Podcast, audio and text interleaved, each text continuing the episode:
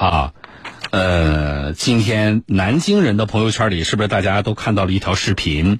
就是在南京一个小区的地下车库，有一辆沃尔沃的新能源车，呃，疑似发生了，是是失火呀，啊，还是小规模的这种爆燃啊？因为你从那个车损上来看，嗯、还不仅仅像不是不像仅仅是失火烧成的样子，啊，到底是什么情况？呃，那么南京消防有了最新的消息，我给大家来读一下啊。南京消防通报的消息是说，十一月三十号，就是今天上午的五点三十九分凌晨了啊。南京消防幺幺九接到报警，建邺区仁恒江湾城小区的地下车库，一辆新能源轿车失火，指挥中心调集了区消防站赶往现场处置。五点五十四分，明火被扑灭，无人员伤亡。起火原因正在调查当中。什么车型呢？现在呢，我不能确定啊，因为呃，网上的说法是沃尔沃的 x C 九零的混动版啊，就是 X C 九零的混动版啊，这个不能确定，但是是沃尔沃确认无疑啊，大家也可以去看一下啊。如果你是开同款车的话，你就告诉我，你说确实是是沃尔沃的哪一款啊？沃尔沃方面今天这么回应的，沃尔沃说。今天凌晨啊，南京某小区地下车库发生一起车辆燃烧事故，沃尔沃的技术人员第一时间赶赴现场，目前呢已经处理完毕了，无人员伤亡。沃尔沃正在配合当地消防部门调取调查事故原因，后续会及时的对外公布进展。好了，视频呢我上传到微信后台了，给我发幺幺三零能够看到现场，就是仁恒江湾城的这个地下车库，当然了，呃是被烧过的。现场啊，事故发生之后的现场啊，没有我们没有看到这个事故发生的过程啊，因为不知道这个地方有没有监控啊。但是大家可以去看一下。那么车头呢，现在还是保留比较完整，所以看车型的话，比较了解沃尔沃的听众朋友能够看得出来啊。没加微信的朋友，找到一个叫小东的微信公众号“拂晓的小东方的东”，啊，呃，在你的手机微信订阅号界面搜索我名字“拂晓的小东方的东”，找到一个叫小东的微信公众号啊，看一下备注信息写的是“接地气、传正气、树风气”这九个字就对了，加关注，加上关注之后发幺幺三零啊，四个阿拉伯数字幺幺三零四个数字，你就能够看到这个仁恒江湾城地下车库沃尔沃新能源车失火的这个现场的视频。啊，它实际上它失火呢，不仅是把他自己的车，呃，烧的比较严重啊，他旁边的一辆商务车和他隔壁的啊几辆车，也都出现了不同程度的车损啊，涉及到的我看有一个是呃奔驰的某车型啊，一个 SUV，还有一个是保时捷的啊一个呃轿车啊，嗯，这几辆车，它旁边这几辆车确实也都不便宜。啊，或者说它旁边这几家这几辆车啊，如果是高配的话，可能都比发生事故这辆车还要贵。那么涉及到的理赔的事情，稍后我也和大家来说。来，我先来给我接近一个这个汽修专家啊，我先跟汽修专家这里有几个问题，我们来请教一下啊。来连线的是省内的汽修专家戴刚老师，戴老师你好。你好，小东。戴老师，视频和现场照片您都看了？对。啊，它是新能源车。那么从目前曝光的视频和照片来看，这辆车。这个是电池爆燃的这种可能性有多大？您怎么看？我们应该这么理解：第一点，从现场的视频和照片去分析，大家看到车门是往外炸开，嗯，天窗是往上顶出去，嗯，前面分挡玻璃会被那里边的那个爆炸的气体往外推出去，嗯，首先肯定这个爆炸发生于车厢的内部，嗯，对吧？嗯。第二点呢，至于是不是由电池引起的，还值得商榷。嗯，什么道理？一般如果电在充电状态下，由电池的过热造成的所谓爆炸，往往会有一些燃烧产生，对吧？然后造成气体泄压泄不掉，然后产生爆炸。嗯。而且作为沃尔沃也好，任何一个电动车制造商在设计电池盒的时候，它这上面有安全设计的，它有泄压阀的。也就是说，这个里面如果产生了一定的气体的时候，第一，它的电子系统程序会断开。充电连接，第二点会由泄压阀把产生的那个气压卸掉。理论上讲，是不会因为气体而产生爆炸的。嗯，这是第一点。第二点呢，这个电池盒应该设计于车厢的下部，嗯，或者前座椅后背上，嗯，对吧？一般是设计在两个位置比较多，它和车厢内部并不是直接接触的。嗯，这个问题，对吧？啊，所以从这个上面呢，只能讲车厢内部发生了爆炸。呃，然后呃，因为这个照片有限，嗯。没有看到后门内部的具体情况，嗯。但是模模糊糊的看到它的后座椅靠背是完整的，嗯。就这个问题。然后这个如果说电来自于电池爆炸，它就有个向上的一个冲击力，因为它的电池组不是在座椅后背，就是在下方，嗯。那应该会发现这个车子理论上讲会被爆炸的气浪冲上去，嗯。冲上去的时候呢，你里面这四个车门是不会受到影响，因为这个爆炸的力是发生在外部的，嗯对吧？啊，你这个只能讲内部发生了爆炸，嗯具体的还要等消防部门的一个正确的一个结论。嗯，但是我这么来理解，就是从目前有限的视频资料和图片，您更倾向于可能不是车辆的电池发生爆炸。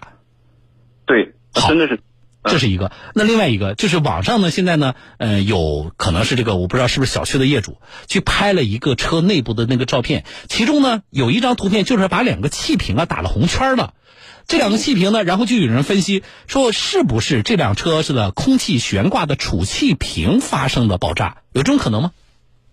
第一点，他把这两个红色的气瓶，如果是呃不是把这两个气瓶在现场拍下来的话，嗯更可以证明不是气瓶发生了爆炸。嗯气瓶如果都发生爆炸了，你你能拍到完整的气瓶吗？嗯对不对？第二点，根据我查资料知道，这两个气瓶是位于沃尔沃 X 九零的后保险杠的方向。嗯也就是说，如果是它发生了爆炸，即使它发生爆炸，也应该是把后保险杠部分炸飞出去，破坏的一塌糊涂。嗯不是说把你的四个车门、前方分挡玻璃、后箱盖从内部往外把它推出去，嗯你这个不对啊！你你因为你这个气瓶是在车身的外部的，嗯你怎么会从内部往外去推把车门炸炸开呢？嗯，对不对？所以这点您您觉得也可能性不大。啊，对对对，啊，然后呢，呃，很多的听众也给我发了信息，就是大家分析说还有一个消息，但这个未经证实，我必须要说一下啊，这个我们等消防部门的最后的确定，就是说，呃，车内啊有消息说车内呢可能是这个有什么烧烤用的什么这个炉子啊，说这个野餐炉啊里面可能有这个天然气。啊，说这个是天然气的，呃，有没有可能是天然气的这个泄漏？然后说这个沃尔沃车是不是有个功能，它就会监测到这个气体的变化，然后呢，它会自动的启动它车辆的一个换风的功能。那么在这个过程当中，是不是引燃了泄漏的气体？呃，第一点呢，沃尔沃是比较注重健康和安全的车辆，嗯但是我们不能为了把它去神化，嗯因为它空气净化系统在其他车辆上也有类似的设计，嗯。它属于针对我们城市道路跟车时候，它会分析你的行驶速度，分析前方车辆的呃距离的距离，因为它有车距雷达系统，对吧？嗯。它会发现你长时间的跟车在低速行驶，再通过摄像头去准确的判断出来周围的，因为它可以监控红绿灯信号，它可以识别的，它会会发现你在城市道路拥挤车况在跟车，那它为了你的身体安全呢，它会自动切换切换成内循环啊，然后加入空气净化系统开始启动了，这是正常的逻辑。但是如果是认为它停车以后也具备这样能识别呃危险气体啊什么，那这个这个是 设计的错误，到底呢？你如果沃尔沃车的你停在车库里面，你能识别到内部产生这个废气啊或者有害气体，然后你启动这个什么呃抽风系统，嗯但是你这个抽风系统工作多长时间才能把这个气体抽出去？嗯这是要有个问号的，这个不谈。但如果它一旦启动，而且不受人的控制，那你很可能当你回到这辆车想把它开出车库的时候，对不起，没电了。对，啊从逻辑上应该是存在这么一个有些矛盾的逻辑。嗯，所以呢，目前的呃几种呃这个猜测，我觉得都不是很靠谱啊，就几种分析和猜都不是很靠谱。那么我们还要等呃这个呃消防部门最后的认定啊，一定会调查车里有没有现在有消息说的什么什么燃气炉啊。啊，还有到底爆炸的核心的位置在哪里啊？这个有消息我在节目当中跟大家说。那么最后一个问题，戴老师，就是新能源车，我们现在在街上，比如南京，你就能看到这两年的啊这种换置率非常高，很多人就放弃了燃油车，就换了新能源车了啊。呃，新能源车选选购的时候，包括使用的过程中，给大家点建议吧，怎么能最大程度的避免可能出现的像新闻里的这种情况？嗯、第一点呢，就是要戒一个字，戒贪。戒贪呃，什么意思？我买买买电瓶车还何来贪呢？是是这样的，这个谈怎么解释？嗯就是一般我们买电动车总是有一种所谓里程焦虑，嗯我所以说有条件的，他尽可能选择大航程的。嗯但是这些大航程的新能源车或者电动汽车，实事求是讲，可能一年大半时间也就在城市道路上去行驶，嗯对吧？嗯呃用到五百公里以上航程，三百公里以上航程，也就是节假日。嗯呃，但是这个实际上是增加了一些风险。为什么呢？大航程的车大在哪里？首先，电池容量要大，嗯电池密度、能量密度要高，嗯对吧？在现在的技术条件下，哪家生产厂商都不敢保证我的这么高的能量密度的电池万无一失，他绝对不敢讲。嗯他只是说设计一些手段，减少危险发生以后危危害产生的危害的程度。嗯比如说每每几个电池组之间，它有隔离装置；每几个电池组之间，它有传感器去识别电池温度。嗯如果发现某一组电池温度过高，它立马就切断充电电源。嗯这所有的电动车都是这么设计的。啊，但是你如果选择你没没有根据实际需要，你去盲目的选择大航程的，实际上是增加自己的一些风险度的。这我们实事求是讲。嗯啊，第二，在你使用过程当中，比如说，呃，你长途行驶刚回到车库，我建议啊，稍微等个十几分钟，嗯再把充电宝贴上。这什么道理呢？因为你长途行驶的时候，你的电池组一定过热的。嗯为什么？因为你上率低，车速高。第二呢，只要电机一转，电池组是一个电路的系统，电子是流动的，嗯啊，这个是一定会发热的，不管你长途也好，短途也好。啊，但是如果说在它本身已经比较热的情况下，你再接上充电桩，毫无疑问，你会增加电池的发热度，对吧？至于这发热度是足以引起后面的产生的不利的后果，嗯这很难说。就我我跑我跑高速。对吧？然后我跑的这个大里程，然后呢，呃，车速也比较快，也不堵车，对吧？那么在这种情况我我跑完之后，您不建议就不要马上的就是插上这个充电，特别是快那种快充，这样的话可能会增加那个电池组的负担，是这个意思是吧？会让它的温度上升的比较快。好，为什么？你你长途行驶的时候，实际上你的电池的温度也在慢慢的上升，甚嗯至升的比较高嘛。嗯因为你整个的电流是构成一个系统的，嗯大家不要忘了。就是我电机啊、呃运转有点热，大家容易理解，家里电风扇转一会儿都都可能热，嗯对不对？你你会知道，你家那个电线二百二十伏的线，你如果电风扇长期转，它也热的，嗯对不对？也就意味着，在你这种大电流使用的情况下，你的电池组的温度它需要有个降温的过程。嗯对不对？但你没有降温，你回来回来立马就把它插上了。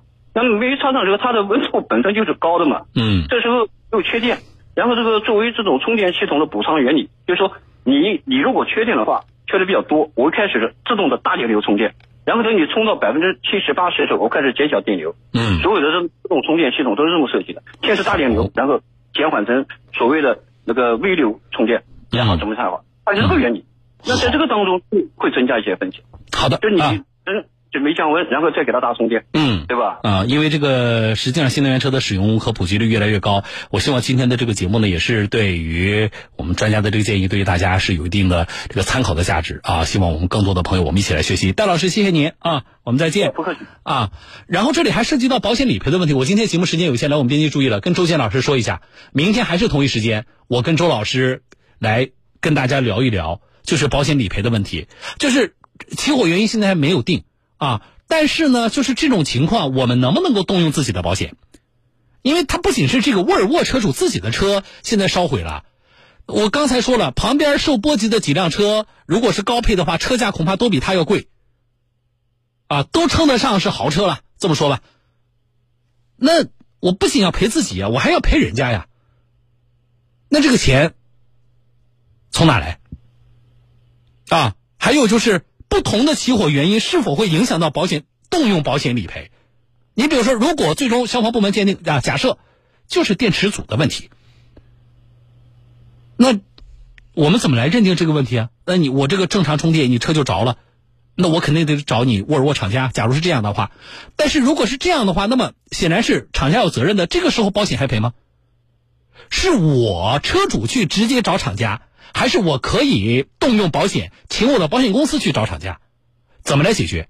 啊，这一句话两句话说不清楚。明天还是五点半，你们听节目。明天呢，我跟保险专家，我再来把这个事情说清楚，我们共同学习。然后最后我补充一句啊，有一位听众朋友叫忘忧草给我发微信，他说本来想买沃尔沃新能源车的，现在不敢买了。我觉得不至于啊，你如果想买这款车，那么你就关注一下这事儿最后消防部门怎么发布的，什么原因啊？单凭目前的信息，你说我就不敢买这个车了，我倒是觉得，呃，这个结论过于草率了，还不至于啊。我们持续来关注，我是小东，各位，明天见。